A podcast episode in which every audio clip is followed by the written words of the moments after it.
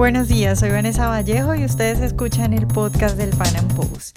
A nuestros lectores, como siempre, les damos la bienvenida y a quienes nos escuchan a través de YouTube les recordamos que pueden oírnos sin retraso suscribiéndose en nuestro sitio web. España vive días de incertidumbre. Y es que en una especie de golpe de Estado el gobierno cambió y ahora en vez del PP manda el Partido Socialista con Pedro Sánchez a la cabeza y unido a los independentistas catalanes y a Podemos. Hoy hablamos de cómo va ese gobierno de Sánchez, de qué tan socialista ha sido hasta el momento, de lo que se puede venir.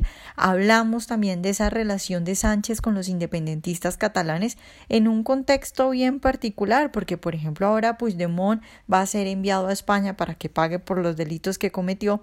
Pero la pregunta es qué tanto está dispuesta a actuar la justicia ahora que los catalanes son aliados fundamentales del gobierno. Todo esto lo conversamos en nuestro podcast de hoy. Nuestro invitado es Antonio José Chinchetru, periodista, redactor y analista político. Antonio, buenos días y muchas gracias por estar de nuevo con nosotros. Muchas Vanessa, es un placer siempre hablar con vosotros. Antonio, pues la justicia alemana ha decidido que se iba a extraditar a Puigdemont a España. Ahora la pregunta que sigue es ¿Qué tanto se puede confiar en la justicia española ahora que el presidente es Pedro Sánchez, quien recordemos que tuvo que pactar con los independentistas para poder llegar al poder? ¿Qué tanto crees tú que vaya a ser de confiable la justicia en estas condiciones? Bueno, aquí lo que estamos viendo que de hecho la justicia, el Tribunal Superior de Justicia, el juez Pablo Llanera, está siendo bastante más de fiar que el gobierno de, de Pedro Sánchez. Porque de hecho hay un problema porque es verdad que la justicia alemana acepta extraditar a Carles Puigdemont, pero no por todos los delitos, sino solo por el de malversación. Porque dice que el delito de rebelión español no es equivalente al de alta traición alemán. Digamos que no es un tipo penal equivalente en los dos países. Esto muchos en España entendemos que es una violación de la normativa europea, de la euroorden, donde, bueno, ellos es una serie de tratados internos de la Unión Europea para justicia y para perseguir a criminales, donde esto no debería ser así, simplemente decir, bueno, eh, porque lo que ha hecho el tribunal alemán es casi como si hubiera juzgado ya el caso. Y no, oiga, usted tiene que ver que este tipo penal es perfectamente legal, compatible con los derechos humanos, que se entiende que en un país europeo es así, y extraditar. Entonces, ¿cuál es el problema? Que Pedro Sánchez está encantado con esto, que sería la menor condena que se puede llevar eh, este personaje, y sin embargo el juez eh, ha dicho, no, yo esto no lo acepto, va a recurrir ante instancias superiores europeas para que se pueda extraditar para ser juzgado por las por los delitos mayores que se le imputan. O sea, yo creo que la justicia española, hablo de los jueces, no de los, de los fiscales, ahora mismo son más de fiar que el, que el gobierno. Antonio, eh, recientemente también hubo una reunión entre Pedro Sánchez y Kim Torra, el nuevo presidente de Cataluña, y para muchos, bueno, leí muchos artículos en los medios como de los símbolos que había en la reunión y entonces hablaban, por ejemplo, de que la cuenta oficial del gobierno tuiteó en catalán. Pero bueno, con lo que tenemos, con lo que salió de esa reunión, eh, ¿cómo crees tú que va a avanzar eso entre el independentismo y Sánchez? Bueno, lo que estamos viendo es que por una parte el gobierno de Pedro Sánchez, Sánchez personalmente, se dedica a hacer gestos de buena voluntad, a, tender la mano, a rebajar tensión y, bueno, casi, casi no sé si hay utilizar la expresión, es a bajarse los pantalones. Sin embargo, eh, lo que estamos viendo, cuál es la reacción del independentismo y en concreto de, de Torra, de Kim Torra están radicalizando su discurso. O sea, vemos cómo después de esta reunión, donde los dos dicen que sido una reunión muy, muy cordial, con muy buenas formas, que aunque hay discrepancias se pueden entender algunos aspectos. Bueno, pues Quintorra llega a Cataluña y lo que dice Quintorra es, eh, bueno, vamos a redactar una constitución catalana, vamos a seguir con los planes de independencia. Eh, yo no tengo nada que perder, yo ya tengo una edad, mis hijos son mayores y voy a llevar esto a la independencia. ¿Y cuál es la reacción del, gobierno de Pedro Sánchez? Seguir haciendo eh, concesiones. Hay una cosa que ha pasado bastante desapercibida, pero para mí creo que es bastante significativo. Hace unas semanas, Pedro Morenés, que fue ministro de Defensa como Mariano Rajoy y es el actual embajador de España eh, ante Estados Unidos, en Washington, tuvo un desencuentro bastante fuerte con Torra. Se celebraba en el, en el Smithsonian, en el museo tan afamado de Estados Unidos, una jornada de, bueno, que tienen un festival de culturas del mundo. Entonces, los invitados de este año eran Armenia y Cataluña.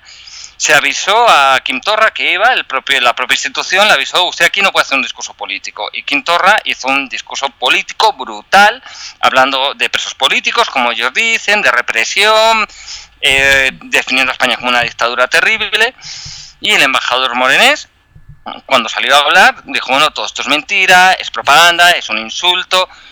Quintorra y sus acompañantes empezaron a pegar gritos, libertad, libertad, salieron del museo y ahí montaron una especie de circo, intentaron volver, llegó la policía a ver qué pasaba, intentaron volver a entrar en el museo, eh, ellos, el museo no dejaron entrar, bueno, esto quedó, eh, bueno, el ministro de Exteriores, el canciller eh, Josep Borrell, apoyó al embajador, pero no le apoyó Pedro Sánchez, ahí acaba la historia.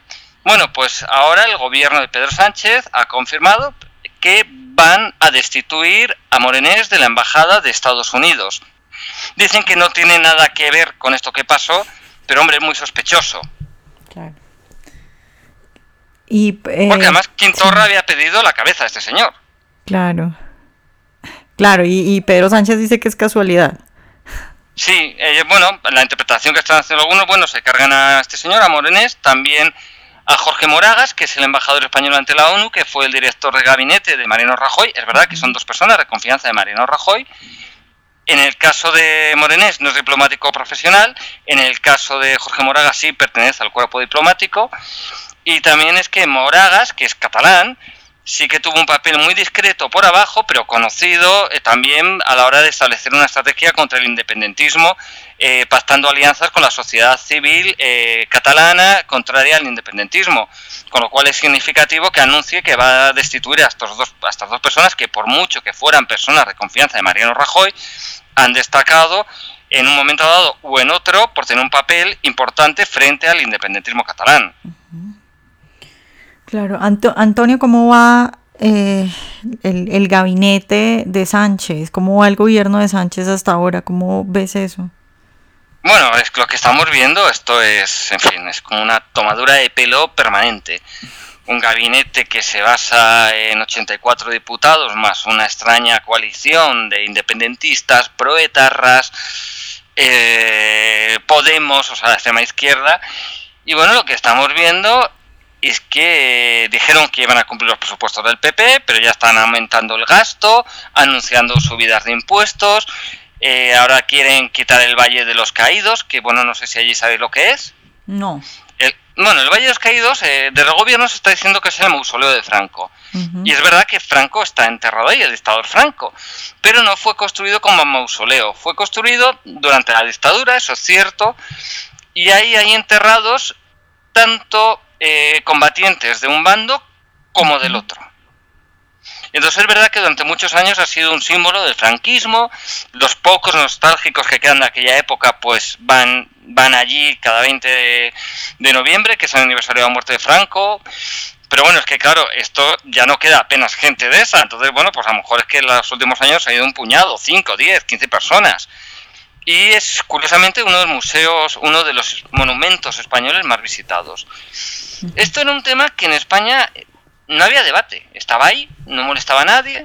Bueno, está ahí, está ahí. Y ahora esto es pues por esta cosa simbólica de querer recuperar la guerra civil constantemente, una etapa que mi generación, los que nacimos en los últimos años del franquismo, y que ya realmente nosotros nuestra memoria vital ya es en democracia, porque ya, en fin, pasamos de, de la más primera infancia a la infancia normal, digamos no tan primera, ya en los años en que muere Franco, se aprueba la Constitución, tal, eso que lo teníamos superado, ahora de repente es un debate abierto, tremendo, mucho más de lo que lo llegó a ser durante la época de Zapatero, que ya lo quiso alimentar.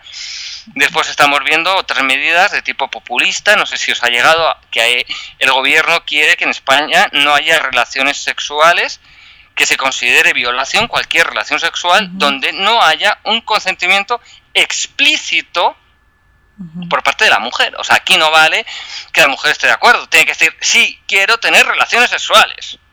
Sí, sí. En lo cual es un poco absurdo. O sea, aquí ya hay muchas bromas y te puedes imaginar que por las redes sociales y los grupos de WhatsApp este, se están enviando formularios ante notario de si acepto y acepto hacer esto, acepto hacer tal. O sea, claro, en fin, el cachondeo es brutal.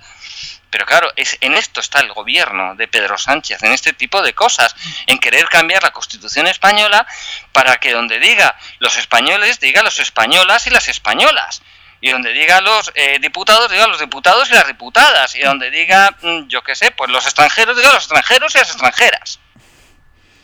Claro, Antonio, digamos que esa es una estrategia, bueno, es una estrategia conocida, es la estrategia en el campo cultural, que de hecho, mm. si uno, si uno compara lo que hace el marxismo en, acá en Hispanoamérica con lo que hace allá en Europa, pues digamos que allá se ve mucho más esa estrategia cultural porque tienen un nivel económico, cierto nivel económico que hace que la gente no vaya a caer tan fácilmente en las trampas de las teorías económicas socialistas, pero respecto a eso, ¿en qué va ese gabinete y en qué va el, el gobierno de Sánchez respecto a lo económico que ha hecho? ¿Muy normal o ha hecho algo loco?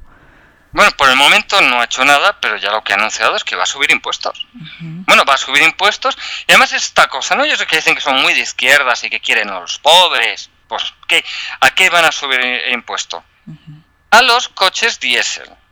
en, en, Europa, no sé si allí es igual, normalmente los diésel, que no van con gasolina, van con gasóleo, es, mm, digamos, claro, el gasóleo era más barato claro, la gente con menos recursos se compraba, se compra coches diésel porque es mucho más barato. Pues bueno, pues entonces ya el gobierno ya ha anunciado que va a aumentar la subida de déficit, que va a aumentar la previsión y además que lo ha pactado con la Unión Europea no para que el objetivo de déficit sea menor. Cuando digo que sea menor no significa que es que el déficit sea menor, sino que el déficit sea más alto. O sea, vamos a más déficit, más impuestos, más gasto descontrolado.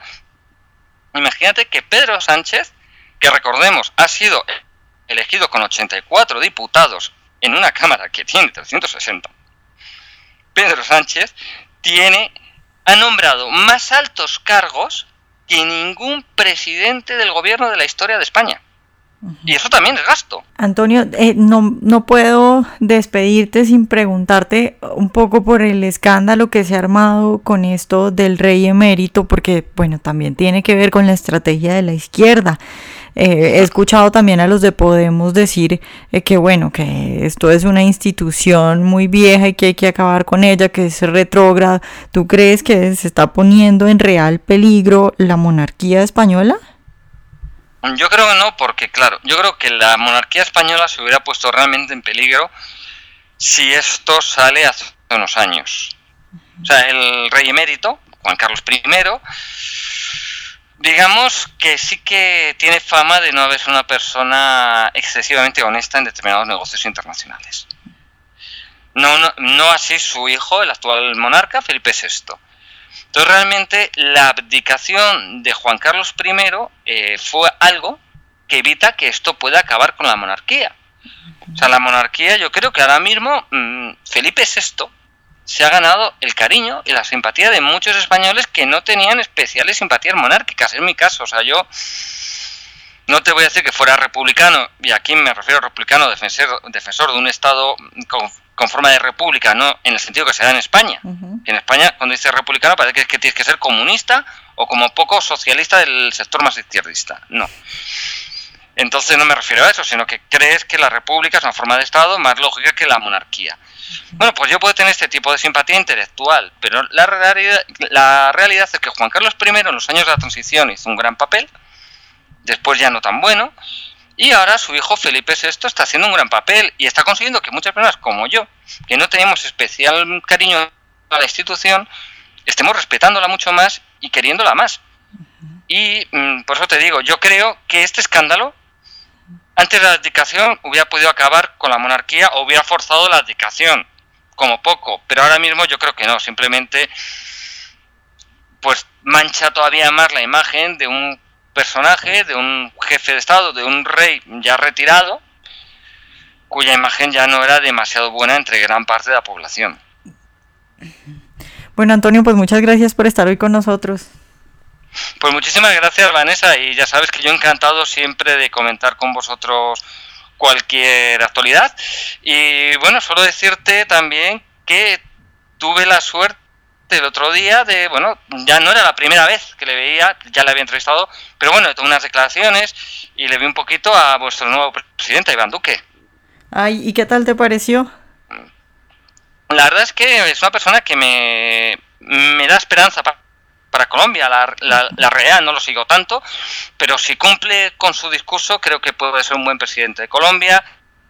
Su, en materia fiscal ya sabía lo que propone, me, me, gusta, que quiera bajar impuestos, me parece que es una persona comprometida contra el terrorismo y aparte me parece a nivel personal una persona educada, muy amable. Solo a modo de anécdota, estábamos en el pasillo de un hotel, de un, bueno, había una convención que yo estaba cubriendo, una cumbre económica y tal, donde habían invitado.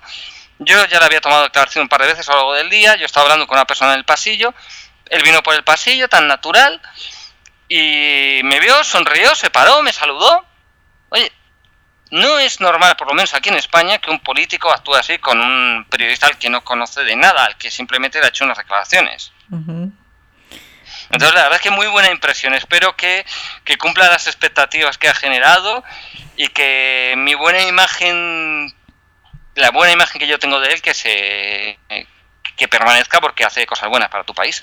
Sí, claro, eso esperamos. Ah, pero además, si es que uno lo pone en contexto, pues es que el otro que iba a ganar era una condena de muerte. Entonces, acá mucha gente está muy feliz porque Duque haya ganado. Muchas gracias, entonces, Antonio, por todo.